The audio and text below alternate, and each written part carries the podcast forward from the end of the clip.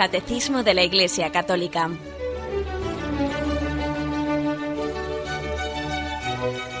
Un programa dirigido por Monseñor José Ignacio Munilla, Obispo de San Sebastián.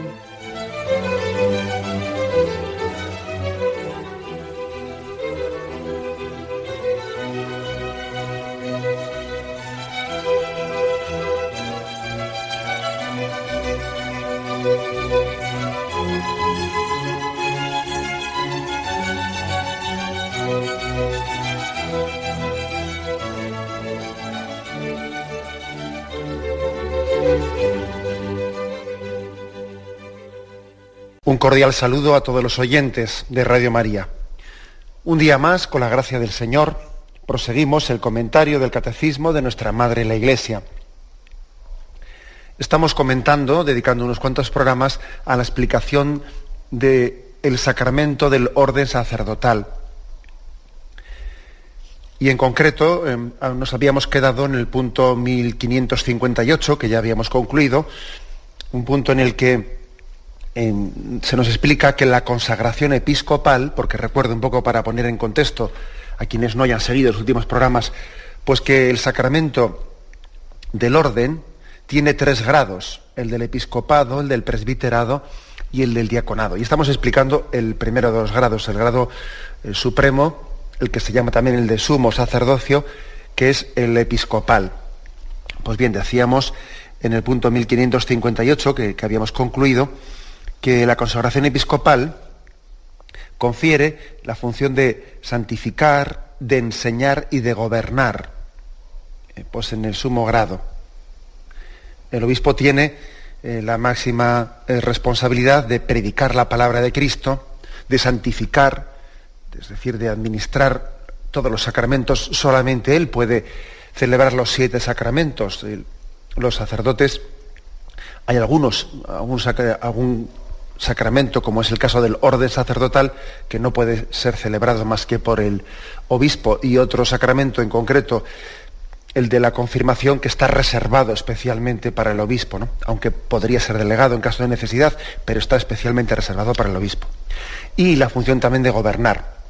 Por lo tanto, la función de enseñanza, santificación y gobierno, esas tres funciones son las propias del ministerio sacerdotal y referido al obispo pues en su máximo grado. ¿no? Bien, ahí nos habíamos quedado. Y continuamos a partir del punto 1559. Dice así, uno queda constituido miembro del colegio episcopal en virtud de la consagración episcopal y por la comunión jerárquica con la cabeza y con los miembros del colegio. Lo dejo aquí, luego sigo leyendo otras partes. Vamos a, en vez de leer el punto entero, lo divido en tres partes para que así sea más sencilla la explicación. La pertenencia, por lo tanto, al colegio episcopal, que es curioso se le llame, se le colegio. Yo creo que se le llama colegio, pues por, mm, especialmente porque por el sentido de comunión, y porque además estamos siempre aprendiendo de Jesucristo, aunque no sea esa la etimología de la palabra, pero bueno, creo que se puede hacer también esa aplicación porque estamos continuamente aprendiendo y porque además todo, todo ello se, se, realiza no de una manera individual, sino de una manera colegial, colegial, en comunión entre los apóstoles. Jesús no quiso tener un aprendizaje individual con cada uno de los doce, que hubiese sido otro método, ¿no? Podría haber sido otro método, que Jesús hubiese dedicado un tiempo particular y exclusivo a cada uno de los doce apóstoles, pero no lo hizo así. Lo hizo colegialmente, ¿no? Sus enseñanzas hacia ellos fueron colegiales. por eso dice que eh, uno queda constituido miembro de este colegio por tres aspectos. Primero, por la consagración sacramental, que es verdad que eso se le da a uno en concreto, ¿no? Se le consagra por el sacramento del orden sacerdotal en su sumo grado, que es el del episcopado. Pero también dice que la pertenencia al colegio no solo es por la consagración sacramental, sino también por la comunión, por la comunión con la cabeza y con los miembros del colegio. Es decir, por la comunión con el Papa y con sus hermanos obispos. No es pues suficiente, no es por suficiente que uno haya sido consagrado eh, sacramentalmente. Eso bien, de acuerdo, le, ha constituido, nadie, nadie negaría que si esa ordenación ha sido válida, pues ese obispo está válidamente eh, consagrado, está válidamente ordenado, pero sin embargo, para que la pertenencia al, colegio episcopal sea viva, hace falta que tenga comunión con el Papa y comunión con, sus hermanos obispos. Que podría ocurrir pues, que un obispo, como ha ocurrido en, muchos momentos de la historia de la Iglesia, sí haya sido consagrado válidamente, pero luego haya roto, no haya roto su comunión con el Papa, con sus hermanos obispos. Y por tanto esté pues, en un cisma, ¿eh? en un cisma de ruptura. O sea que no vale, por lo tanto, exclusivamente la consagración sacramental, sino también tiene que mantener la comunión con el Papa y con el resto de sus hermanos obispos. Eso para pertenecer al colegio episcopal. esa es la afirmación primera. Sigue adelante la segunda afirmación. El carácter y la naturaleza colegial del orden episcopal se manifiestan, entre otras cosas, en la antigua práctica de la Iglesia que quiere que para la consagración de un nuevo obispo participen varios obispos. Bueno, pues eh, sabéis que es costumbre que cuando se va a consagrar un obispo, pues no lo, esa consagración no la realiza un único obispo, ni siquiera el Papa. No, sino que se juntan un mínimo de tres obispos, que suele ser muchos más, pero bueno, se junta un mínimo de tres obispos para que esa consagración sea válida. ¿Mm? Fijaros, igual que, igual que un sacerdote no puede ordenar a otro sacerdote, pues porque, porque hay que tener la consagración episcopal para poder ordenar a otro sacerdote, un solo obispo tampoco puede ordenar a otro obispo se requiere que sean un mínimo de tres obispos los que, los que le ordenen. ¿Por qué es así? Bueno, pues esto ha sido siempre en la tradición de la Iglesia, desde siempre se ha hecho de esta forma, porque eso subraya el carácter y la naturaleza colegial. El carácter y la naturaleza colegial. Porque de esa manera se está significando lo que es el obispo, que tiene una comunión colegial con el resto de sus hermanos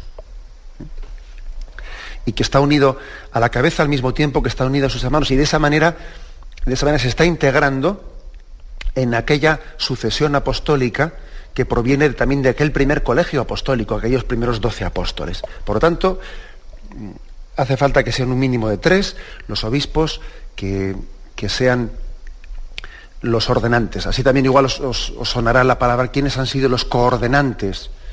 Bueno, pues suele haber alguien que preside la ordenación la ordenación episcopal, que puede ser el nuncio de su santidad o el arzobispo del lugar o quien fuere, ¿no?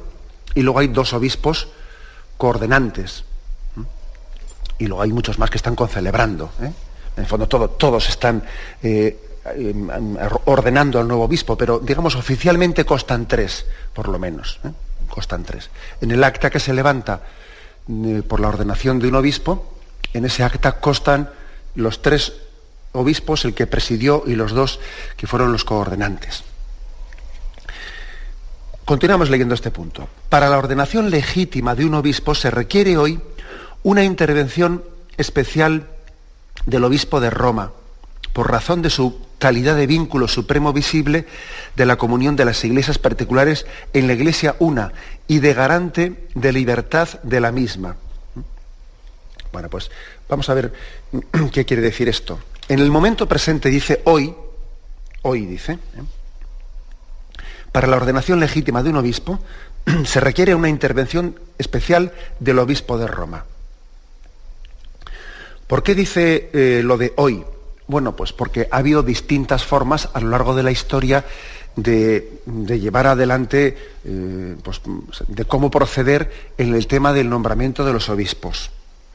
También tengamos en cuenta que hay ciertas cuestiones que eh, que, limitan o determinan bastante. Por ejemplo, el hecho de que pues, en el siglo VIII o siglo IX pues, no existiesen las comunicaciones que hoy en día existen, pues podía hacer, podía suponer pues, que un obispo, un obispo católico de la zona de Irak o de la zona de India, etcétera, pues tuviese muy complicada la iglesia de aquellos lugares, tuviese muy, complicada la, la, comunicación con Roma para poder recibir pues, eh, una autorización o para poder recibir pues, una palabra de, en la que el Papa estaba autorizando o mandando lo que fuere pues, la ordenación de un obispo.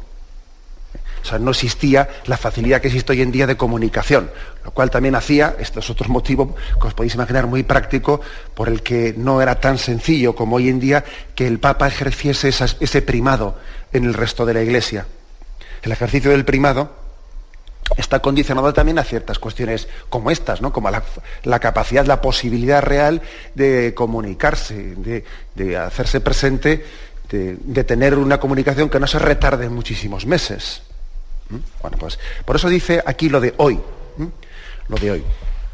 Porque mm, hoy en día, el momento presente, para que una ordenación sea legítima, se requiere una intervención especial del obispo de Roma. Eh, y de hecho ahí se lee, en la ordenación eh, episcopal se lee un acta en la que el Papa solemnemente pues, ha nombrado a ese obispo con, toda su potestad como obispo de ese lugar. Hoy en día sí se requiere. Fijaros que dice para que sea legítima. Bueno, aquí también se distingue dos cosas. ¿eh? Vamos a ver si, lo, explicamos sin liar mucho en las cabezas, pero creo que es importante. Una cosa es legítima, legítimo o, lícito y otra cosa es válido. ¿eh? Mm, pues puede haber una cosa que sea ilegítima, pero que en sí sea válida. ¿eh? Sea válida. Pues, por ejemplo, imaginémonos que, unos obispos eh, sin mandato del Papa, sin mandato del Papa, se reúnen y consagran a otro y consagran a un sacerdote como obispo. Y lo hacen siguiendo el ritual, etcétera, etcétera. ¿Esa consagración es válida? Sí, es válida. ¿Es legítima? No, no es legítima porque no tenían mandato del Papa para hacerlo. Es el caso, por ejemplo, de lo que hizo Monseñor Lefebvre, ¿eh? en, pues, pues en ese acto de rebeldía eh, frente al Papa, en el que pues, él, por su cuenta y riesgo, pues, consagró a otros obispos sin mandato del Papa y sin autorización del Papa para tal cosa. Claro, creando un gravísimo problema dentro de la Iglesia. ¿Era válido, es decir, eh, ¿se había producido allí ordenación episcopal? Sí, se había producido, porque es que el sacramento, mm, en la medida en que uno es como cuando, cuando, cuando, celebra la Eucaristía, pues la puede estar celebrando ilícitamente, pero claro, si él pronuncia las palabras de la consagración sobre el pan y el vino, nadie duda de que un sacerdote, legítimamente ordenado sacerdote, está consagrando, aunque igual le esté celebrando ilegítimamente, ilícitamente, porque, porque igual el, obispo no, le ha dicho que no la celebre ahí o que no la celebre de esa forma, pero aunque esté desobedeciendo, la Eucaristía es válida. Y en este caso que estoy poniendo también es válida la ordenación episcopal aunque no legítima, aunque no lícita. ¿Mm? Por eso este punto del catecismo utiliza este término de ordenación legítima o lícita o no lícita. ¿eh? Pues eh, hay que decir que para que una ordenación sea no solamente válida, sino también legítima, lícita, hace falta pues un, un mandamiento del Papa. ¿eh? Y además el, ordenar, el que un, grupo de obispos ordenase en otro obispo sin el mandato sin la autorización del Papa es algo ilegítimo, ilícito y que tiene pena de excomunión. En el Código de Derecho Canónico, el proceder a ordenar que unos obispos proceden a ordenar a otro obispo sin, sin el mandato del Papa por su cuenta y riesgo, etcétera, es algo que tiene una pena de excomunión. Porque lógicamente es algo muy grave, porque es proceder de una manera en que se rompe la comunión dentro de la Iglesia, claro. ¿Mm? Bueno, creo que esto es esto, es importante para, para poder entender. Aquí se nos remite al punto 882, para explicar esto mejor, donde dice, el Papa, obispo de Roma y sucesor de San Pedro, es el principio y fundamento perpetuo y visible de unidad, tanto de los obispos como de la muchedumbre de los fieles. El pontífice, en efecto, tiene en la Iglesia, en virtud de su, de su función de vicario de Cristo y pastor de toda la Iglesia, la potestad plena suprema y universal que puede ejercer siempre con entera libertad. O sea que, a diferencia del resto de los obispos, el obispo de Roma, el Papa, tiene una potestad universal es decir, sobre toda la Iglesia, no solo sobre su diócesis, es suprema y es directa. ¿Mm? O sea, esa es una diferencia clara entre el obispo de Roma y el resto de los obispos. Su potestad es universal, es suprema y es directa, que puede ejercer con libertad eh, en, todo momento. Fíjate que dice que puede ejercer con libertad.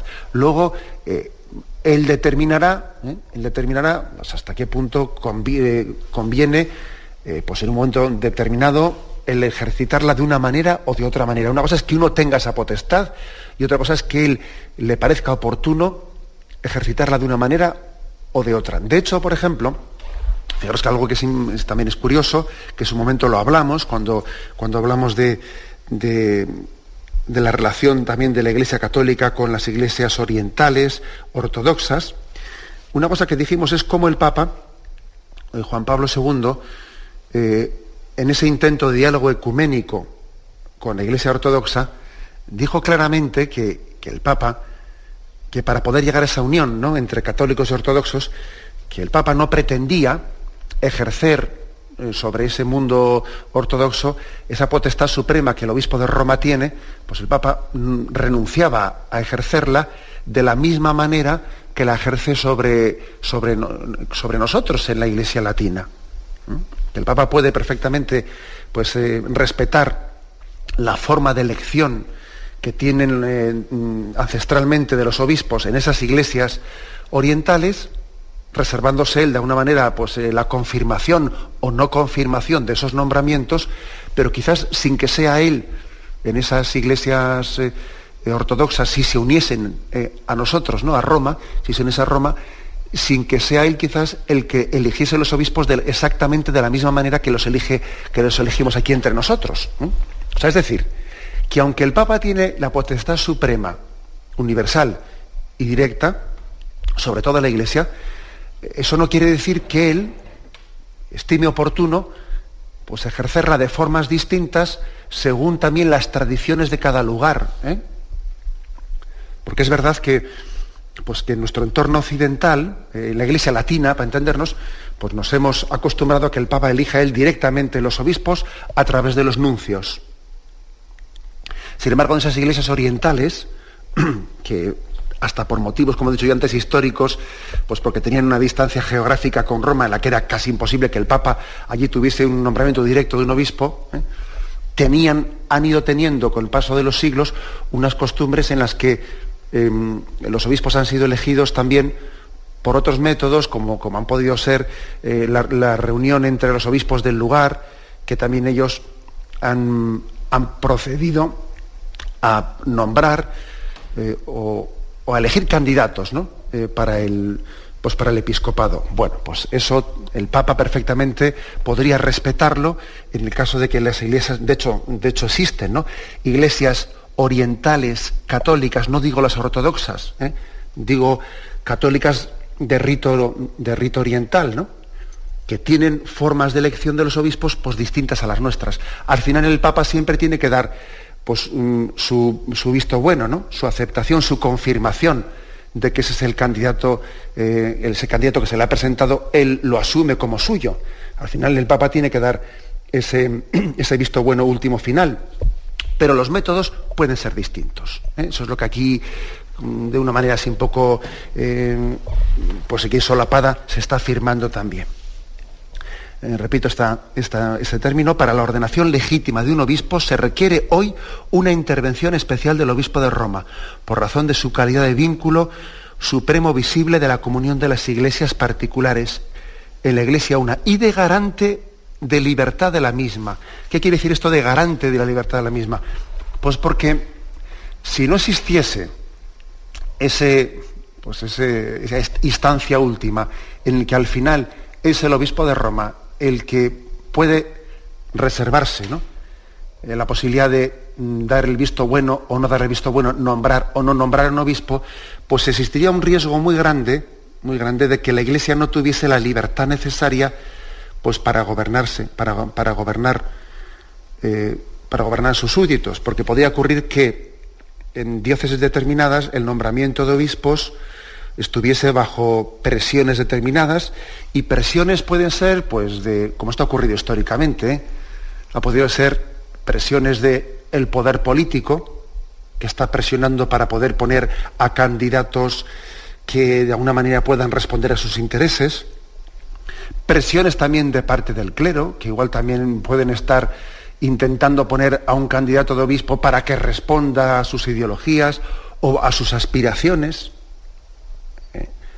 Es que a veces se le ha acusado a la Iglesia Católica de centralismo, ¿no? Se dice esa palabra, ¿no? De centralismo. Ahora todo tiene que venir desde Roma y no sé qué. Y no sé si nos damos cuenta de que eso que a veces se dice que es centralismo es ser custodio de la libertad. O sea, se nos está custodiando y se nos está preservando del riesgo que, históricamente ha existido, ¿eh? de que haya unas injerencias indebidas, indebidas por parte del mundo político o por parte también de luchas eclesiásticas, injerencias indebidas en la elección de los candidatos al episcopado. Por eso Roma, ¿no? Roma ejerce de garante de la unidad y de la libertad en la manera de gobernar a la Iglesia. Históricamente em, ha habido momentos en los que ha habido pulsos muy grandes, pulsos muy grandes entre los señores feudales, eh, los reyes, los poderes políticos que pretendían ¿eh? ellos tener su palabra, su voz y voto eh, en la elección de los obispos, y el obispo de Roma que luchaba por reservarse él ese derecho, sin, vamos, con un pulso muy fuerte con los señores feudales y con los reyes que pretendían ellos tener su cuota de decisión. Por tanto, el recurso a Roma, en la Iglesia Universal, lejos de ser un centralismo que no sé qué y, que nos anula nuestra autonomía y cosas por el estilo, es un preservar la libertad de la Iglesia para gobernarnos según los criterios de Cristo y no según los criterios de este mundo. Bien, tenemos un momento de reflexión y continuamos enseguida.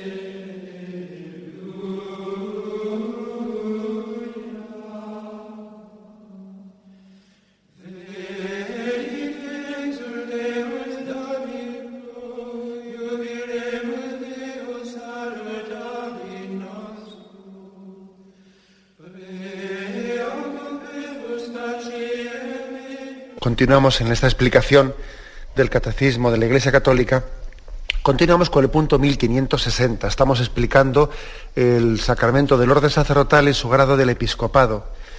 Y dice este punto, cada obispo tiene como vicario de Cristo el oficio pastoral de la iglesia particular que le ha sido confiada, pero al mismo tiempo tiene colegialmente con todos sus hermanos el episcopado la solicitud de todas las iglesias. Mas si todo obispo es propio solamente de la porción de Grey confiada a sus cuidados, su cualidad de legítimo sucesor de los apóstoles por institución divina le hace solidariamente responsable de la misión apostólica de la Iglesia. Este es un texto de, Pío XII, eh, de feliz memoria.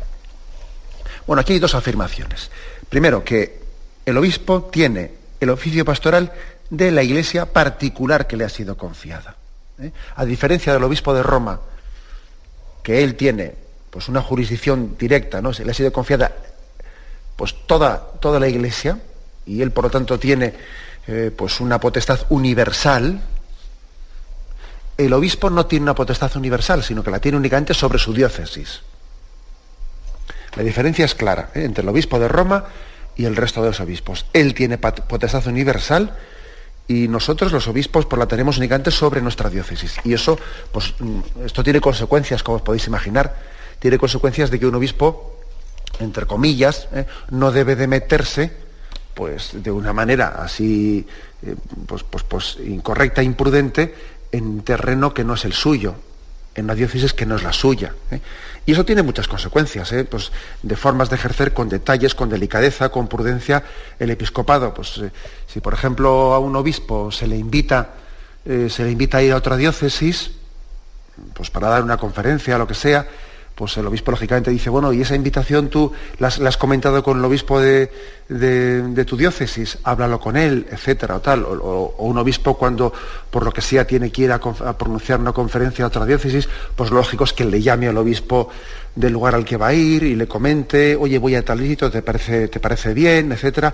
Y, no tenga allí pues un pasar por otra diócesis que no es la, que no es la suya, así sin más ni más porque él sabe que, esa no es la porción que le ha sido encomendada. Y si va allí, pues es de alguna manera por, por un hecho puntual, ¿eh? por alguna cuestión que lo justifique, y lógicamente en conjunción y en comunión y habiéndose coordinado con el obispo de ese lugar. ¿Mm?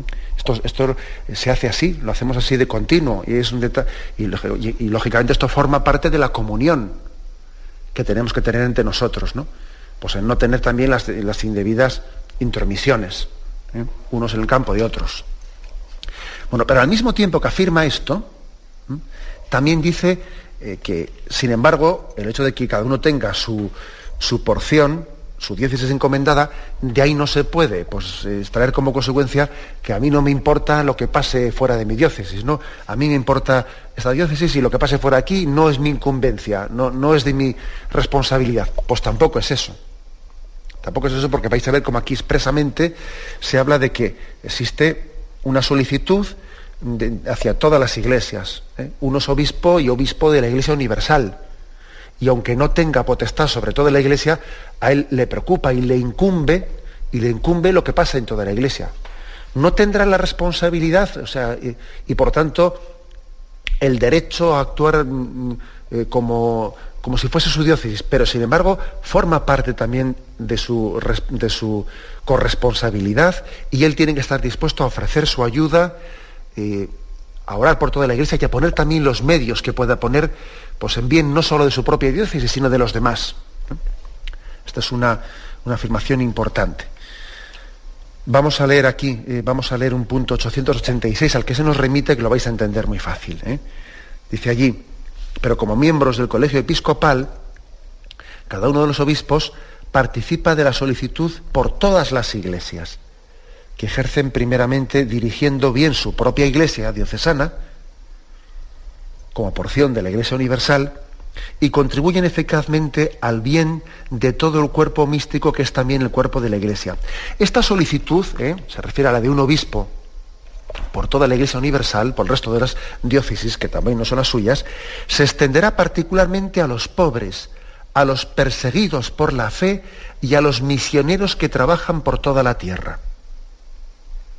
¿Eh? O sea que esta, especie de corresponsabilidad de un obispo, no solo sobre su diócesis, sino sobre toda la Iglesia Universal, especialmente se refiere a tres cosas, a los pobres, a los perseguidos por la fe y a los misioneros. Bueno, pues esta, referencia a este matiz tiene también un origen bíblico, ¿sabéis? Que no es que, lo que el, no es que el catecismo se lo saque de la manga, tiene un origen bíblico. Eh, lo tenemos en Gálatas, en el capítulo segundo de Gálatas, ¿no? donde allí se cuenta cómo fue el concilio de Jerusalén, el primer concilio que existió en la historia de la Iglesia. Eh, y allí se ve eh, lo que era un poco la solicitud de los otros apóstoles también por, las preocupaciones que tenían los demás. Los apóstoles no procedían diciendo, este es tu problema, pues de esto te encargas tú, este es su problema, no, vais a ver cómo procedían. Capítulo segundo de Gálatas, dice así. Luego, al cabo de 14 años, subí nueva, habla San Pablo, subí nuevamente a Jerusalén con Bernabé, llevando conmigo también a Tito subí movido por una revelación y les expuse el Evangelio que proclamo entre los gentiles, tomando aparte a los notables, para saber si corría o había corrido en vano. Fijaros qué expresión tan bonita la de San Pablo, que dice, yo subí a Jerusalén a estar con el resto de los apóstoles, para saber si corría o había corrido en vano. Uno siempre tiene riesgo, ¿no? De correr por su cuenta de hacer su carrera aparte, ¿no?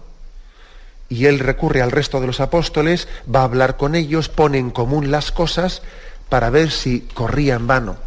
Es una expresión mm, hermosísima que, manifiesta cuál es la colegialidad y la comunión dentro de la iglesia. Pues bien, ni siquiera Tito, que estaba conmigo, con ser griego, fue obligado a circuncidarse, pero a causa de los intrusos, los falsos hermanos que solapadamente se infiltraron para espiar la libertad que tenemos en Cristo, con el fin de reducirnos a esclavitud, a quienes ni por un instante cedimos, sometiéndonos a fin de salvaguardar para vosotros la verdad del Evangelio, y de parte de los que eran tenidos por notables, que me importa lo que fuesen, en Dios no hay acepción de personas, en todo caso los notables nada nuevo me impusieron. Aquí el contexto de lo que están diciendo es que había allí había una polémica muy grande sobre si eh, tenían que los paganos que, que se convertían al cristianismo tenían que circuncidarse. Y Pablo sostenía que no era tal cosa. Y, él dice, pues cómo los apóstoles no le impusieron, le respetaron a él, ¿no? Le respetaron el que él procediese con los gentiles, que él fuese a los paganos, a predicar el Evangelio sin pedirles que se circuncidase. No le, no le impusieron. Por lo tanto, en ese concilio de Jerusalén, él dice, a mí no me impusieron que yo obrase de, según las costumbres judías, sino que podía eh, actuar evangelizando directamente y bautizando directamente a los paganos. Antes, al contrario, viendo que se me había sido confiada la evangelización de los incircuncisos, al igual que a Pedro la de los circuncisos, pues el que actuó en Pedro para hacer de él un apóstol de los circuncisos, actuó también en mí para hacerme apóstol de los gentiles, y reconociendo la gracia que me había sido concedida, Santiago, Pedro y Juan, que eran considerados como las columnas, me tendieron la mano en señal de comunión a mí y a Bernabé nosotros nos iríamos a los gentiles y ellos a los circuncisos. Solo, o sea, le pidieron, solo que nosotros debíamos tener presentes a los pobres, cosa que he procurado cumplir con todo esmero. O sea, fijaros cómo en este concilio de Jerusalén eh, se reparten, entre ellos también, pues el, eh, podríamos decir, la, el campo en el que cada uno va a trabajar, ¿no? Parece como si se dijese se reparten las diócesis, aunque no es exactamente eso. ¿eh? En ese momento no existía esa configuración de diócesis que tenemos nosotros, ¿verdad?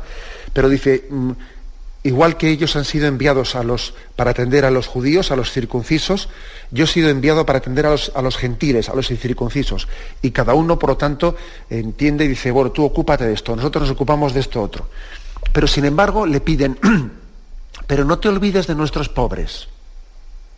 No te olvides de nuestros pobres. Es decir, eh, las comunidades de Jerusalén eran mucho más pobres que eh, aquellas mm, a las que Pablo iba a evangelizar, porque él iba a evangelizar a, otras comunidades que, estaban pues, instaladas en lugares mucho más, en los que había más comercio, en los que había también pues, un ambiente, un ambiente helenista, un ambiente griego, bueno, pues era otro, otra configuración social.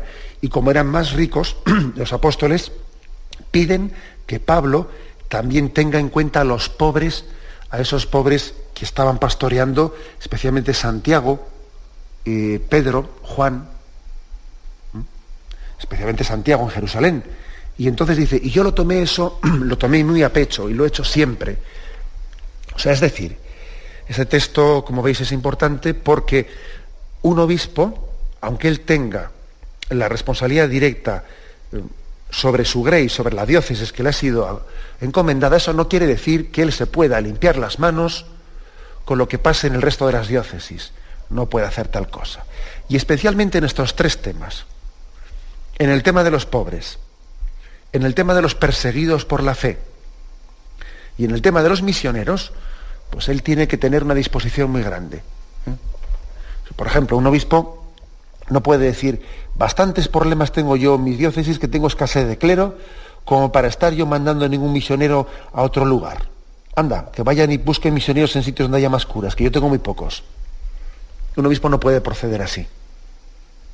Y si, por ejemplo, el Señor suscita una vocación misionera entre su presbiterio, entre sus sacerdotes, aunque él eh, le cueste, ¿no? Le cueste mucho el sacrificio de desprenderse de ese sacerdote, pues porque dice, Dios mío, pues si este sacerdote sí tiene un montón de cualidades y a mí me venía fenomenal, pues para servir aquí en la diócesis y pues aunque suponga un gran sacrificio, el obispo tiene que tener eh, la generosidad, la amplitud de miras, la amplitud de miras de decir, yo no soy obispo eh, únicamente de esta iglesia particular que se me ha encomendado, y si el Señor a este sacerdote le ha inspirado, le ha dado eh, pues esa inspiración de ir a misiones, ¿quién soy yo eh, para, para paralizar? ¿Quién soy yo para impedir la acción del Espíritu?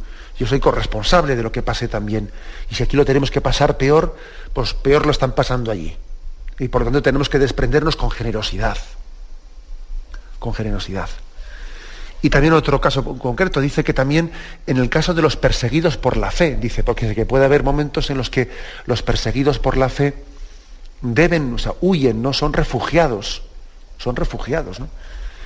Y lógicamente, pues un obispo tiene que ser muy acogedor, acogedor hacia los perseguidos por la fe en otros lugares. No, no vale decir estos no son, estos, estos son advenedizos, ni advenedizos ni, historias.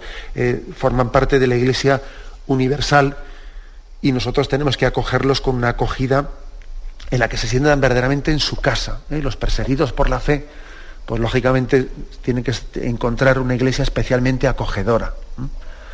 Bueno, pues todo estos son los motivos, como veis, eh, por los que se hace este matiz. El obispo tiene encargada, a diferencia del de Roma, una porción, una grey, una diócesis concreta. El de Roma tiene toda la Iglesia universal, pero nosotros tenemos únicamente una porción, una grey. Bien, pero eso no quiere decir eh, que no tenga también una corresponsabilidad sobre lo que ocurre en toda, eh, en toda la Iglesia.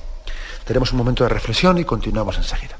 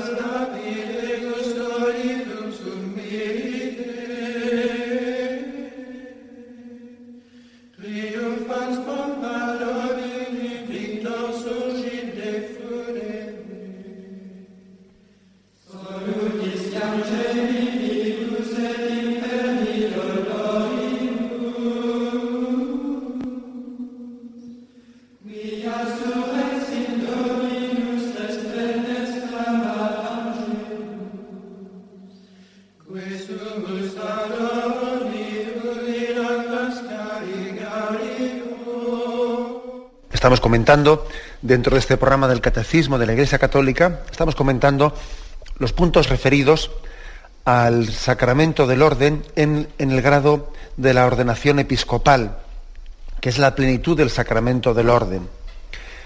Y concluimos hoy con el punto 1561, con el que concluimos este apartado que tenía como título La ordenación episcopal, plenitud del sacramento del orden.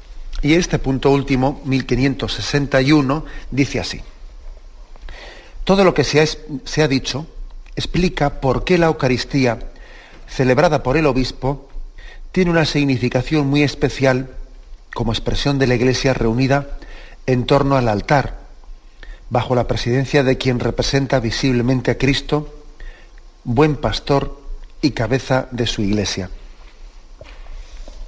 La celebración de la Eucaristía es pues, el momento cumbre en el que se visibiliza claramente pues, esa vocación que Dios ha dado eh, al sacerdote que ha sido nombrado y consagrado como obispo. Él preside la celebración eucarística. Me imagino que sabréis que sería incorrecto pues, que el obispo concelebrase una celebración eucarística presidida por un sacerdote. Eso sería incorrecto. ¿Mm? No, no puede ser tal cosa. ¿eh? El obispo tiene que presidir tiene que presidir la celebración eucarística, únicamente puede concelebrar si el que celebra es otro hermano obispo. Mm. Pero sería incorrecto que esté presidiendo un sacerdote y que el obispo esté concelebrando. Eso es, contrario a la propia naturaleza del sacramento del orden y de, lo, que está bien el sacramento de la Eucaristía. Si, por ejemplo, en una, ceremonia, por lo que fuere, ¿no? pues un obispo asiste a ella y, por ejemplo, es la primera misa de un, la primera misa de un sacerdote. Y lógicamente la primera misa de un sacerdote pues la celebra ese mismo sacerdote, claro. ¿eh? Pero entonces, ¿qué es lo que se hace? Pues el obispo asiste a esa misa, pero no concelebra. Eh, pues por ejemplo, tiene, eh, imaginaros, ¿no? Pues que tiene pues una, determinada, o es un familiar suyo, o es un primo suyo, y ese obispo va a asistir a la primera misa de ese sacerdote no le va a quitar el lugar de la presidencia, porque es que es su primera misa, la del sacerdote. ¿Qué hace el obispo? Bueno, pues asiste, se le pone a un lado del altar con un reclinatorio o lo que fuere o tal cual, pero él no concelebra. No concelebra. El, el, obispo, por naturaleza, tiene que presidir la celebración eucarística, no puede estar concelebrando. Esto también es algo muy pedagógico, muy catequético para entender pues, hasta qué punto el, el sacramento del orden, que en el grado del episcopado, pues eh, está manifestando que es Cristo el que nos preside como buen pastor, como cabeza de su iglesia. Somos presididos por Cristo, que es el buen pastor, que es la cabeza de su iglesia. Y eso es muy, muy gráfico, muy hermoso. Hay además, para significar esto de una manera muy gráfica, hay un, un momento, el, momento de la liturgia que tiene también, eh, tiene también mm, pues, mucha tradición y mucho simbolismo. Es ese momento de la, de la comiscio que se llama, en el que el sacerdote parte la Sagrada Hostia, parte un pequeño, un pequeño pedazo y lo echa al cáliz. Bueno, los liturgistas han investigado mucho sobre qué origen tiene este signo porque lo íbamos haciendo desde, desde siempre, ¿no? desde el principio de la Eucaristía, y, muchos liturgistas han investigado sobre cuál es el origen, ¿eh? el origen de tal, de tal símbolo. Y parece ser, que esto no es una cosa totalmente segura, ¿no? pero según eh, los liturgistas que más han investigado, esta parece que es la explicación eh, más cierta, parece ser que, que este signo proviene de que mm, en el momento en el que al principio las Eucaristías las presidían exclusivamente los obispos. Luego, en la medida, ¿eh? en la medida en que ya era imposible que el obispo estuviese presente en todas las Eucaristías, porque la Iglesia se iba este, extendiendo y ya eran los presbíteros, colaboradores del obispo, los que iban celebrando la Eucaristía en las distintas comunidades, bueno, pues como signo de unión y como signo de gráfico para, de que todas las Eucaristías estaban unidas, estaban vinculadas a la Eucaristía que celebrase el obispo, y eran como una extensión de esa única Eucaristía, de la Eucaristía que celebraba el obispo de Roma, el obispo de Roma, se partía un, un trozo de esa Eucaristía, el fermentum se le llamaba, el fermentum, se partía un trozo de Eucaristía y se llevaba a los lugares en los que, bien fuese las catacumbas o donde fuera, donde se estaban celebrando Eucaristías por parte de los presbíteros. Era como decir, esta Eucaristía que celebramos aquí, aunque aquí no esté el obispo, estamos unidos a la del obispo. La prueba es que nos ha mandado un trozo de hostia consagrada que se une a nuestra Eucaristía. De ahí, de esa primera costumbre, de, ese, de ese proceder, se ha derivado, se derivó el rito litúrgico de que se parte un trozo de, la hostia consagrada y se echa en el cáliz es como una reminiscencia de aquel primer signo del fermentum de que de la Eucaristía del obispo se llevaba a cada comunidad cristiana un trozo, un trozo de esa Eucaristía. Es hermoso ¿eh? también eh, comprobar cómo hasta el mínimo signo litúrgico que hacemos pues tiene unas raíces de expresión de fe y de comunión entre nosotros pues tremendas, ¿no? impactantes. ¿no? Como la Eucaristía significa y realiza al mismo tiempo la comunión en la iglesia. La Eucaristía significa esa unión y la realiza al mismo tiempo. Por aquello que muchas veces hemos explicado, de que la iglesia hace la Eucaristía y la Eucaristía hace a la iglesia. Bien, lo dejamos aquí. ¿eh? Hemos concluido este, este apartado que tiene como título la ordenación episcopal, plenitud del sacramento del orden Si Dios mediante mañana daremos un paso más y empezaremos a hablar del sacramento del orden, pero en el segundo grado, en el grado de, la ordenación de los presbíteros, la, la ordenación de los presbíteros cooperadores de los obispos. Será el apartado que comencemos a partir de mañana. Bien, tenemos ya el tiempo cumplido y nos despedimos con la bendición de Dios Todopoderoso. Padre, Hijo y Espíritu Santo, descienda sobre vosotros. Alabado sea Jesucristo.